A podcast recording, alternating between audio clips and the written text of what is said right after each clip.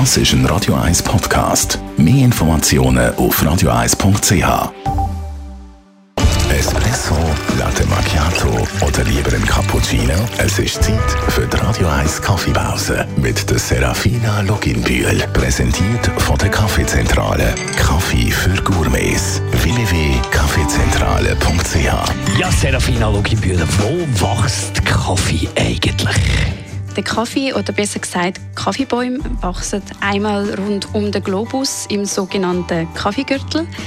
Dort sind einfach die klimatischen Bedingungen optimal, damit der Kaffeebaum kann blühen und dann auch später Früchte tragen kann. Und diese Früchte haben jeweils zwei Samen bzw. zwei Kaffeebohnen drin, wo wir dann am Schluss unseren Kaffee daraus machen. Was ist dem Kaffeegürtel anders als sonst auf der Welt?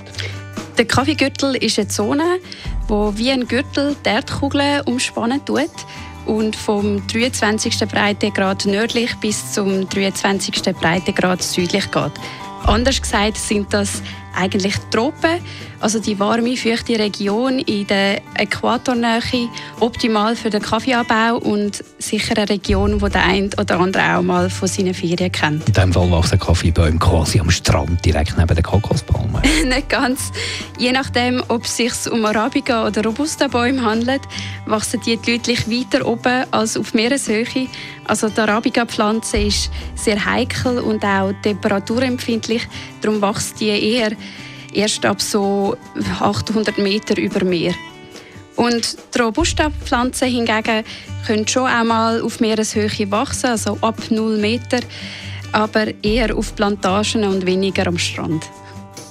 Die Radio 1 Kaffeepause, jeden Mittwoch nach der halben Zehn, ist präsentiert worden von der Kaffeezentrale. Kaffee für Gourmets. www.kaffeezentrale.ch